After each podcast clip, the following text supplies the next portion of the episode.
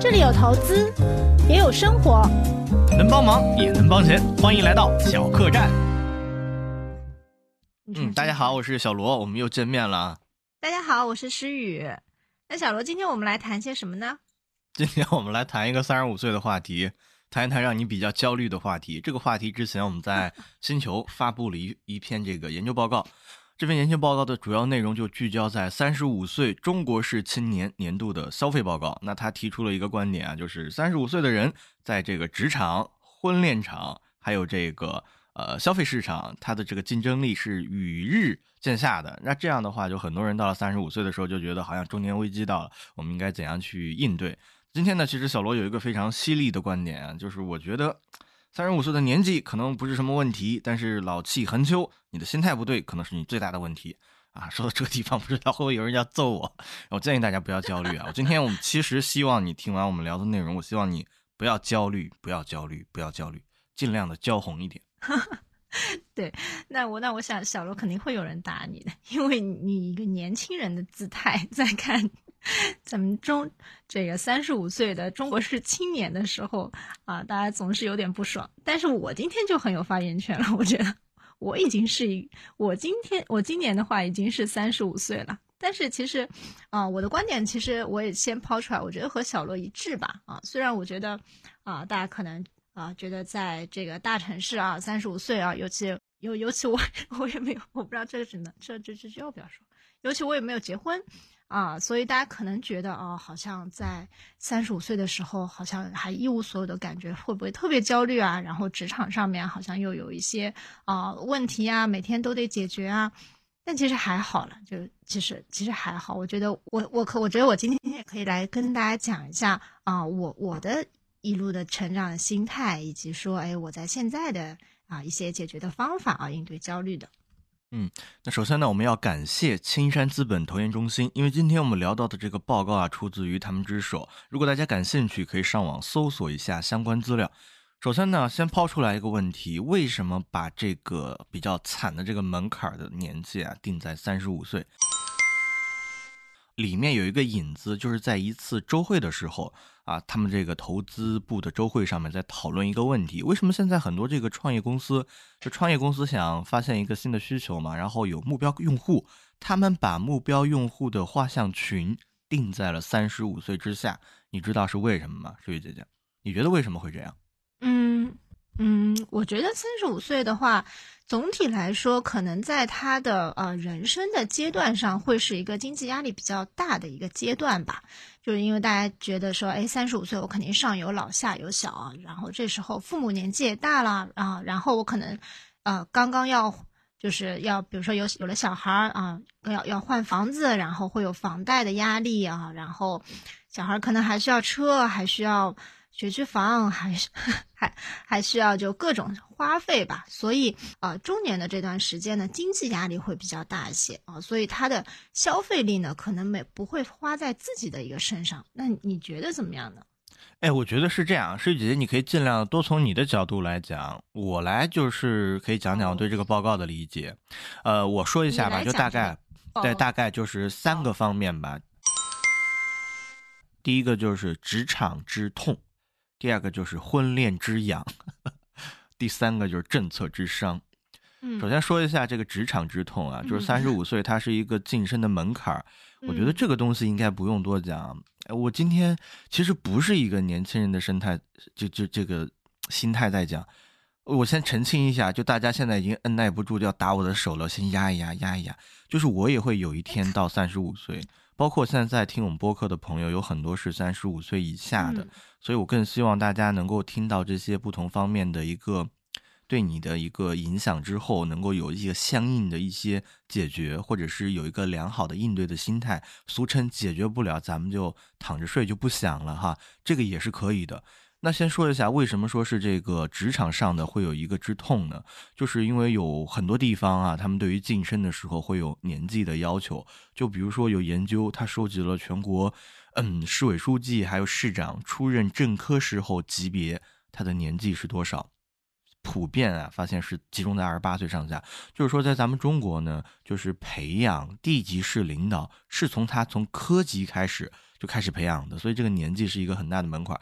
包括嗯，在部队啊，部队的那些呃营长，他们在连长之前，三十五岁是最高的服役年纪。我觉得其实就像军人，还有这个呃体操。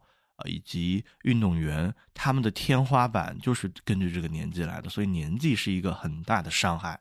第二个就是婚恋观，婚恋观这个报告里面又统计了，说这个到了一定年纪之后会被催婚。那什么时候家长开始不催婚呢？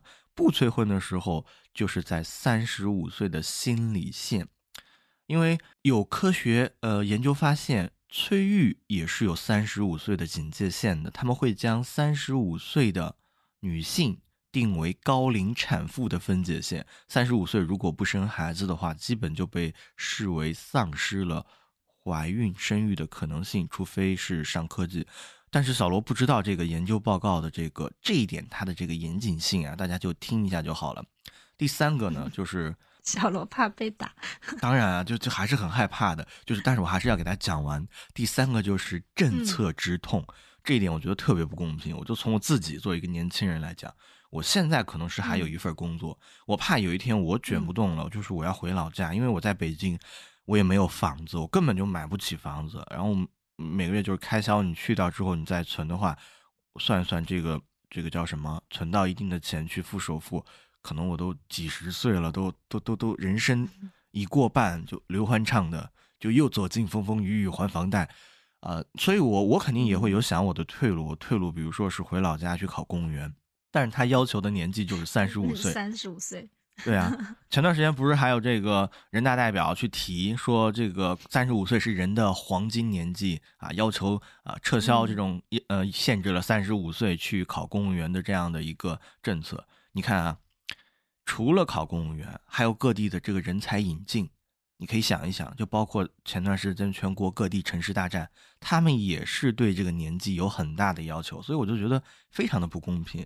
这对我来说也不公平，因为我也快要就比如说再过几年我要到三十五岁，对我来说也很不公平啊，心里面多多少少是会有一点焦虑的，但是更多我还是要想一下，怎么样去破一破这个局，或者说听一听你这个过来人的意见吧，水姐就今天向你取取经。嗯，其实也谈不上取经了。我我是一个正在进行啊三十五岁的这样一名中国式女青年啊。对，嗯，但是我觉得就是嗯，大家现在其实都在讲三十五岁的焦虑，因为大家也知道这个退休年龄也延后了嘛。啊，我可能以前女性的话可能五十岁就能退休，比如说我今年三十五岁。我再工作个十五年就可以了，但是现在一下子可能延了十到十五年，那一下子呢，就大家就会觉得说，哎，三十五岁我已经找不到工作了，我怎么可能啊要到六十岁、六十五岁来退休呢？而且包括说，我觉得，嗯，女性的焦虑可能会更早一些，我不知道男性怎么样，男性可能啊焦虑的时间在后面。就女性的话，我觉得可能从三十岁就会开始焦虑，或者说，我觉得。大学毕业就会焦虑吧，就每每每段时间焦虑的时焦虑的东西都不一样，因为我感觉这个呃年龄焦虑的年龄的话，一步一步在往后推啊，推到现在三十五岁。我记得大家大学刚毕业的时候，大家就会在说，哎，是要去读研究生啊，还是直接工作啊？然后那时候就我毕业的时候，大家可能结婚生小孩的时间比较早嘛。然后大家就会说，哎，读完研究生的话，你可能找不到工作，因为大家会觉得你要生小孩，啊，所以的话，大家可能直接去啊工作这样子。然后再到后面呢，大家这个就就女女性的这个职场呢，或者说女性的这个婚育的时间呢，在拖后，或者是后面又到了一就生一胎啊，生二胎啊，包括生三胎啊，大家就会觉得对这个呃女性的职业这个。职业上面可能有一些歧视啊，所以这个我觉得说女性的焦虑可能更早一些。那这个三十五岁呢，呃，刚才小罗讲到的是三个点嘛，啊，一个职场啊，一个消费，然后一个婚恋啊。那我觉得首先可能讲讲消费吧，啊，消费这一块呢，呃，在三十五岁的时候，为什么大家啊普遍这个消费会？可能降低一点，也不是说也不是大家的主流人群了啊。呃，我我我因为这个职业的话，可能偏搭一些互联网这样。那我我们这边呢，也会觉得说，哎，你在和一些互联网的同行交流的时候，大家都不会把这个，嗯，三十五岁以上，尤其是三十五岁的男性作为目标人群，因为很简单，就觉得他们没有购买力嘛，他们可能，嗯，对吧？嗯然后就以前有看到一个，嗯，双十一还是六幺八的这个啊、排名顺序嘛，就是呃小孩儿大于女人，对吧？大于狗，大于男人嘛。那我觉得嗯最后的这个男人可能就是三十五岁以上的男人，因为他可能嗯。就这个钱的分配是有限的嘛，每个人的东西都是有限的，分配到最后，分配到三十五岁以上的男人的身上就会比较少啊。然后三十五岁的以上的女人呢，哦、我觉得我我的话，因为我我可能情况比较特殊啊，因为我本来也还没有啊、生小孩、结婚什么的，所以可能消费还是在自己身上。而且其实我觉得在大城市的话，它会有一种啊、独立女性经济吧，就是我。就是我我我之前一直说我们很我很喜欢 Lululemon 这个品牌嘛，然后 Lululemon 这个品牌，你知道它的定位是什么吗？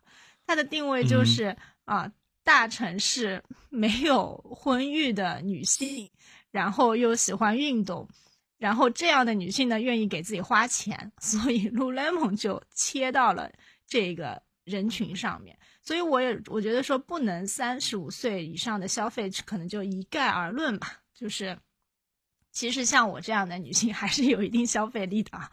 然后呃，但是呢，你如果真的是看，比如说我的一些朋友啊啊、他们可能有了两个小孩之后，确实啊、连妈妈的这个消费的话也会压缩啊。我觉得总体它是一个经济压力的问题啊，就是这个消费的问题。然后消费那又有就是它是流出嘛，所以的话啊、你的流入是什么呢？你的流入就是你的收入。那为什么消费会被挤占呢？就是因为你的收入可能是相对比较固定的，因为嗯、我们可能从年轻的时候，可能这个工资的上升速度还是比较快的。我不知道小罗从刚毕业到现在，工资每每每年是怎么增长的啊？但以我的这个呃过往的一个经验的话，就一开始出来的时候拿的工资是很低的。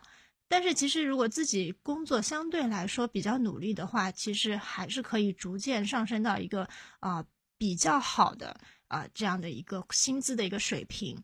但是你会发现呢，到三十五岁的时候啊，或者说这刚刚迈入三十五岁的时候，你会发现职业突然有了瓶颈。这个瓶颈是什么呢？嗯、你会觉得在职场上面，好像你如果再努力，好像这个空间。嗯，要么就是没有，要么这个空间就是很难跨越嗯啊。然后呢，呃，你已经到了相对来说，嗯，就是这个薪资水平也相对比较稳定的一个阶段啊。然后就在这个阶段的话，也不像呃给年轻人这么多机会，就是说你你的薪资水平会上升的很快，就到 这个薪资水平，感觉上升的就不快。那另外呢，就是你也知道。现在基本上，尤其是互联网行业，其实对三十五岁可能这个歧视更严重嘛。然后你如果是想我通过，就年轻人可能会通过跳槽来做这个工资收入的一个上升啊，比如说以前，比如说二十多岁的时候，可能跳槽就薪资可能涨个百分之五十，甚至说翻一倍也不是不可能。但是到三十五岁这个阶段的话，你再跳槽的话，可能工资不降就已经很好了。啊，所以我我我觉得从这从这个消费和收入的维度的话，确实在我这个年纪的话，会有一定的压力吧。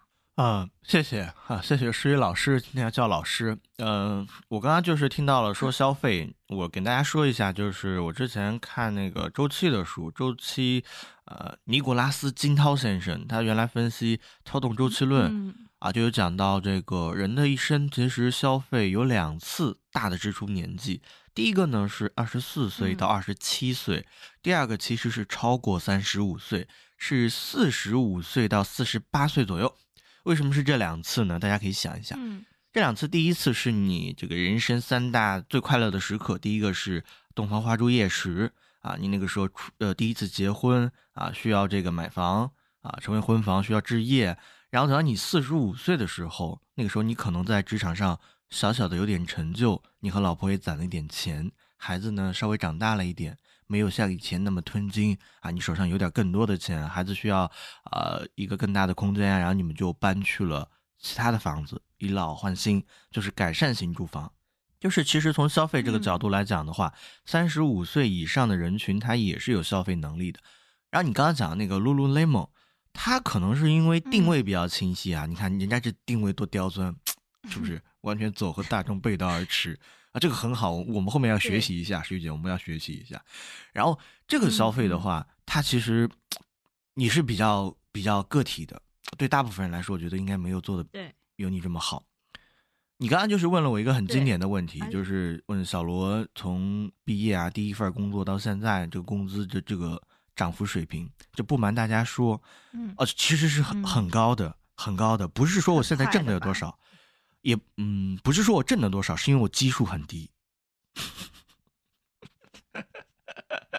知道吗？所以，所以，所以其实刚才我想表达的也是，你到三十五岁，你的基数很高了，对啊，然后基数不低的，呃，也没有很高了，就基数不低的情况下，你要再往上指数级的增长呢？就很难了，而且我觉得我我不知道年轻的时候，这个工资上涨的时候，哎，心情特别好，就是特别开心啊！就是你看自己的速度涨那么快，然后你你就认为世界是线性外推的，好像工资永远可永远是啊，我比如说今年涨个百分之十，明年一定要涨百分之二十啊，然后你到三十你到三十五岁的时候，你发现哎，一个是世界变了。然后另外呢，就是工资的提升呢，好像没有给你带来那么多快乐了，并不是说工资涨了我不开心啊，是工资涨不快嘛。嗯嗯嗯，你说的这个第二点很好，还有个故事可以分享给大家，但是我还是想把第一点讲讲完，就是我第一份工资其实是五百块钱。我们那时候还不叫工资，叫津贴。你那叫实习工资吧？所以你不你不觉得这个我这样这样比的话，你你拿八千或者拿一万，这个幅度是很吓人的，好吧？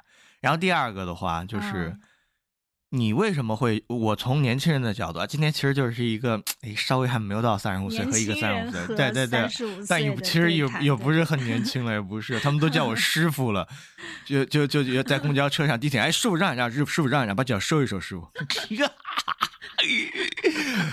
啊，心好哎！这个我就想到有一个笑话，我有一个笑话是有一辆出租车后面贴了一张纸条，嗯，不要叫我师傅。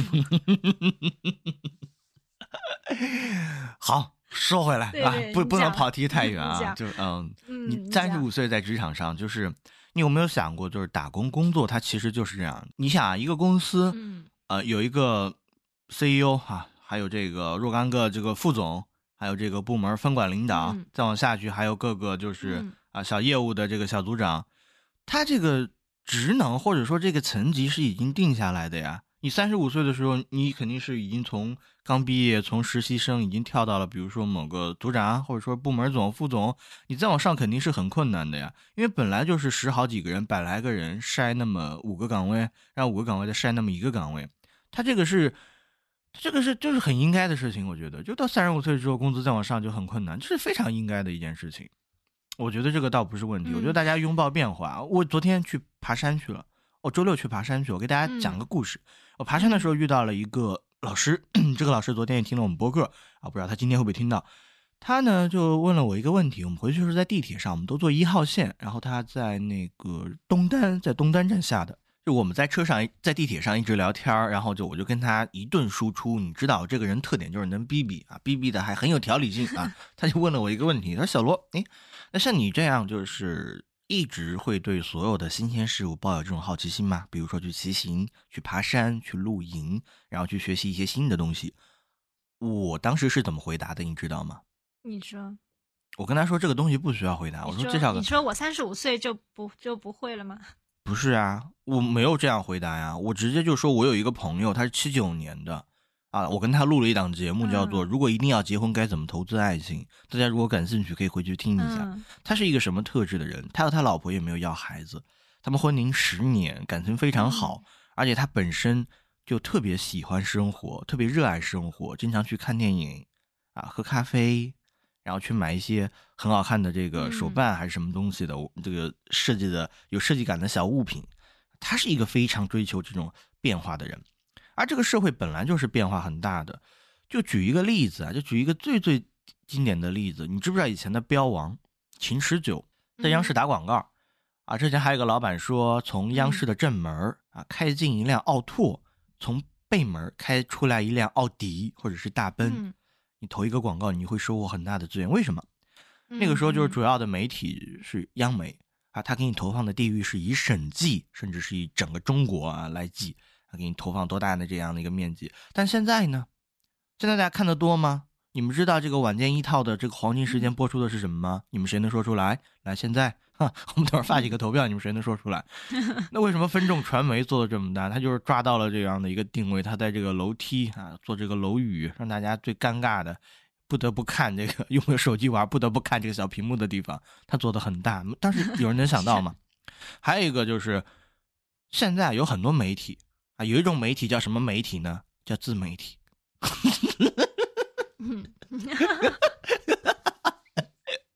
啊，很水啊！那那自媒体也是媒体嘛，对不对啊？就你发现这个世界变化是很快的。就是我我们有了话筒之后，小罗跟诗雨都可以做媒体。对啊，我也能够表达自己的观点，而且我们收获了有两百多个人关注我们喽，谢谢大家，在这给大家比心心，谢谢，非常感谢。你看啊，就是这个社会变化的是很快的，你如果不去拥抱变化，不行，一定要拥抱变化。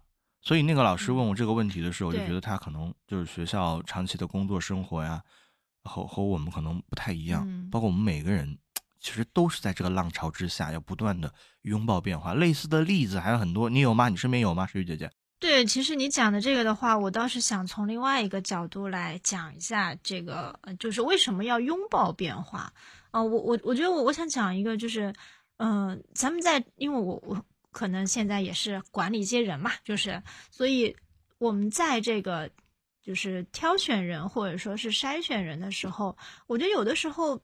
并不是大家想的啊！我看你的职业的背景、学历的背景，然后跟我这个，呃，就是岗位是不是匹配？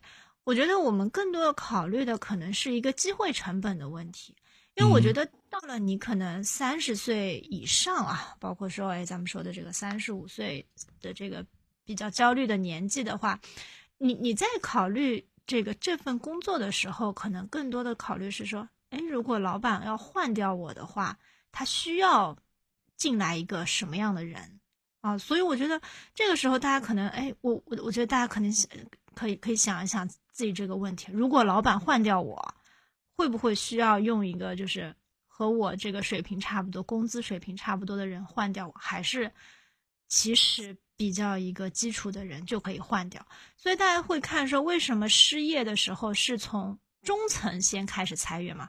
啊，当然这个我也很焦虑。就中层开始裁员，是因为他既没有高层的这样的一个视野，然后他又可能没有基层这么努力，或者说没有基层便宜啊。所以我觉得这个机会成本的这个角度，大家也可以考虑一下。所以为什么要拥抱变化呢？就是你始终要让自己成为一个机会成本没有那么低的人啊。之前看过一本书，就是他说，嗯。你要把自己始终处在一个不平衡的状态，就是人是要持续做工的。如果你不做工的话，啊，你你就会往下掉啊。所以我觉得他这本书讲的还是比较有道理。嗯，就是不能够吃老本儿，没有一招鲜吃遍天的这种情况，是吧？是这么理解吧？我身边其实也有啊，就是我也有三十多岁以上的或者是说。嗯，比如说你，比如说你，你碰到的那个老师，对吧？我我周围有很多在这个啊公务员体系啊，或者说啊，当然现在银行也不是以前的铁饭碗，银行也很卷啊。就因为我有很多银行的朋友，嗯，比如说呃，大家可能在这个公务员体系当中，或者说是呃，就是比较安稳的职业当中的话，大家会觉得变化很慢啊，因为每天的日子可能差不多。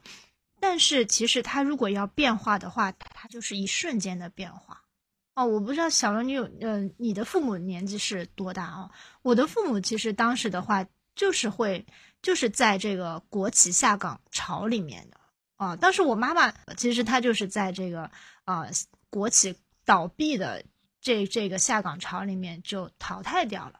那她其实，在二十多岁的时候，因为他们当时可能呃，这个高中毕业上一个大专，然后还是中专啊，然后就参加工作了嘛，所以工作很早，然后一直是过着每天都是一成不变的生活。但是突然有一天，你的工作就没有了。对，然后我跟大家补充一下，就是这段时间的故事吧。一九九八年到两千年的时候，国有企业共下岗职工两千一百三十七万人。那么在这个时间段，就有很多人像诗雨姐姐的妈妈一样啊，就失去了嗯、呃一份工作。这个变化就让我们认识到，就是其实是没有铁饭碗的，工作是可以丢掉的。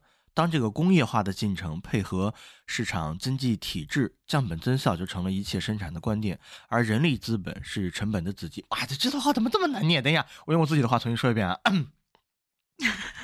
就是这一段话，就让我们感觉到了什么呀？嗯就是九四年之后，劳动力再要竞争上岗的时候，用人单位就需要选择性价比最高的劳动力。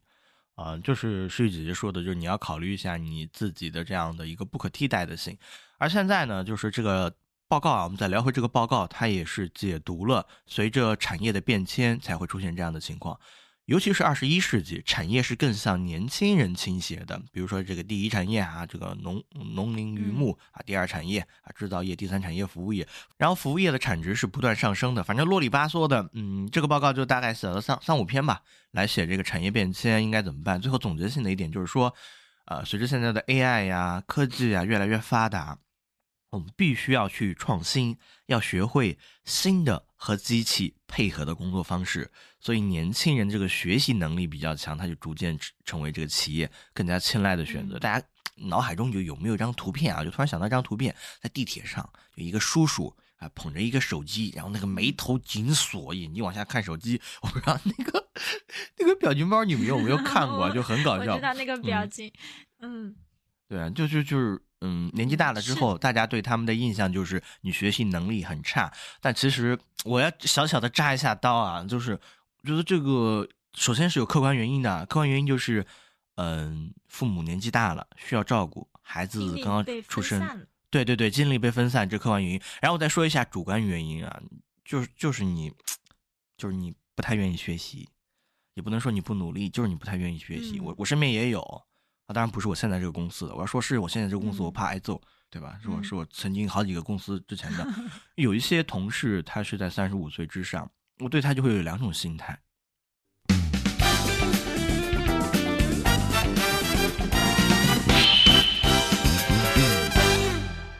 一种我觉得他很可怜，嗯很可怜。嗯我觉得我以后也会这么可怜，为什么呢？三十五岁的中年嗯男人，有房贷有车贷有娃的，不如狗，啊，真的是不如狗，对吧？任人欺负。对啊，你回家的时候，老婆要批评你，哎，你就挣那么点钱，天天也不回家，喝得醉醺醺的，那娃还要逼逼啊，什么谁家的爸爸给他买了什么，你为什么不给我买？我都想象到了我结婚之后的生活，是吧？到了公司之后，老板说，哎，你又迟到，这个等会儿逼掉，你今天又迟到啊？你想不想干了？不想干，随时滚蛋啊！甚至还有几个，就说说不定有有关系的，当年你领导的还批评你，哎，老罗。你这个工作干的不行啊！你看的这是稚嫩的你，老罗，对啊，这么稚嫩，为什么能够当我领导？一问，原来他叔叔是 CEO。哎呀，哎呀，对吧？我都想象得到这种工作，所以我第一个我觉得中年男人很可怜，第二个我觉得中年男人如果说落到这么可怜的地步，是有点可恨。我我我我嗯现在是这么想的啊，怎么还是可恨？他们还是有一个特征，第一个特征，嗯，少部分人，我觉得我只能说是少部分人，他是因为不努力，所以他没有到更高的地方。他是因为没有抓住机会，这个机会应该排在第一个啊。嗯，努力的，嗯当然有的人努力了没办法。不行，我老说脏话啊，我老说脏话，等我都逼掉啊。你再努力，你你也比不上，就有一些很实在的人，他当领导，这是很正常的啊，这是很正常的。嗯但是嗯这个社会是以结果论的，对吧？你确实没有选择处理好，那 你就只能从自己身上找原因。我今天对不住大家了，我给大家抱个拳，我 CPU 大家了，对不起。的观点。对我 CPU 大家了。对特别特别扎心。嗯。但其实我我我我我觉得我我我倒有一些其他的想法了，就是首先这赶紧救一救，他已嗯经掉粉了，赶紧救一救，快快快！对对，首先我觉得努力不努力这个事情的话，现在大家也讨论的很多啊，啊，尤其很多年轻人啊也在说，我我也不想努力了，我再努力也没有用啊。其实，嗯，你不努力这件事情，你在三十五岁以下和三十五岁以上，其实都是一样的啊，就是大家面临的情况都是一样的。其实怎么说呢？努力当然不一定是有结果的，其实有有有结果的。相对肯定少嘛，其实我我还是挺感恩，说哎，我一路走来，大家就是包括说职场上面的呃同事啊，包括领导啊，帮助啊，提携啊。但是我觉得其实这也是呃，当然这是一些运气了。但是其实如果没有持续的努力，那我也会经常问自己，哎，如果你一直这么努力，比如说我现在遇到瓶颈，对吧？我觉得好像再努力也没有用，你你一直这么努力。但是没有结果，你会不会有一些，嗯，有一些心理不平衡的，嗯，然后我我会觉得，当然会有心理不平衡，但是如果你没有这些努力的话，那你肯定没有结果嘛。对。因为我觉得现在我们大家可能面临的一个世界是这样子，就是当然大家可能一直以来这个世界就是这样子，就是你努力了啊，不一定会有结果。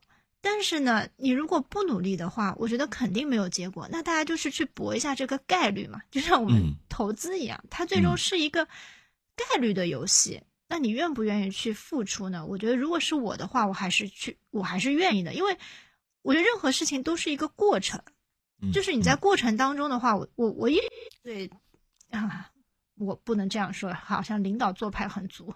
我我一直对周围的同事说，嗯。没有白没有白走的路，因为我确实是这样觉得。我会觉得说，我以前自己去做一些啊，可能和工作没有相没有关的事情，我可能是呃休息日的时候来做一些这样的事情。但是你会发现在后来的工作当中，每次你有这个机会的时候，你原来积累的这些技能就会用上，真真的是嗯很巧的，就是你每一个自己学的技能都能用上。所以我觉得可能。也还是缓解一下大家焦虑吧，不是说三十五岁以上 就那么可怜可恨，大家面临的世界都是很残酷，但我认为还是要去体验过程吧。嗯，那其实就是 三十五岁的残酷之前，也可能是机会不太好，或者是没有持续的去去提高自己。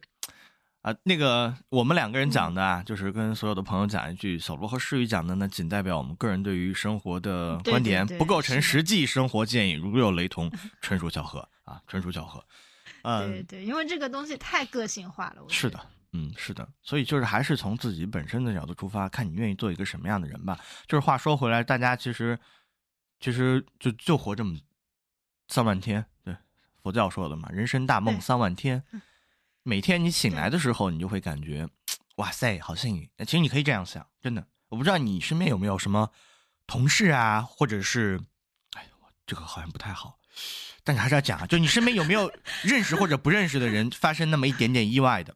如果有，它发生在你身边的时候，你一定会经历过这件事情，你会无比的珍惜生活，你会可能会赞同。就是说，就当下认真尽情挥洒汗水过好每一天，或者是当下认真的喝个碳酸饮料、吃个薯片、躺在沙发美美的一天，就你会珍惜生活，会享受生活。我我现在其实就有一点这样的想法，我就有，尤其是新冠之后，我老感觉自己心脏不舒服。我嗯，我我们我们今天不是一个佛 哦，那不叫里的，那不叫博客，搞得到最后让大让大家。嗯，这个讲下去就没底了，你知道吗？好好好，中中。对，那我们还是拉回来好不好？嗯，好。要不我们讲讲婚恋？婚恋的话，我们下一期讲好不好？就就到这一期吧。婚婚恋我们下一期讲。好的，好的，好的，好的。嗯，那个小罗，等一下，请大家听个声音啊！对对对，抱拳了，对不住了，兄弟们，对不住了，今天不要打我，谢谢你们。就最讨厌的就是你这样的年轻人在指责我们这样的没有中年人。我也有一天，我都我刚刚都描述了，都想象了我中年的这种。你肯定会掉粉。呃，那掉两个吧，掉两个吧。好，那就这样，明天我们聊聊上上半集就到这边。啊，好，那其实小罗给大家总结一下。呃的，首先要跟大家说一句对不起，对不起大家。就第一点啊，因为我我的观点可能会比较错误啊，我个人生活的态度可能会，而且我生活态度也不是一直这样。我去年可能还不是这样，我去年我去年想的就是我就要躺平，资本主义割不到我，我躺得越平，它越割不到我，对吧？我去年就是这种想法，今年稍稍的变了一点，可能明年也还会继续变。啊，就是因为生活每个人还是依靠自己的选择啊，还是自己选择，每个人情况不一样。就像我认识的一大哥。丈母娘把房子卖了，自己管了七百万，天天也不上班，哎，对吧？那这种生活咱就学不来，没有办法。嗯，就是，是的，是的。嗯嗯，行，那我们今天上期就到这边。嗯，那个，请大家不要取消订阅我们，毕竟我们明天还要聊婚恋啊。对对对，那是小罗的问题，不要取消订阅我。对，好，拜拜。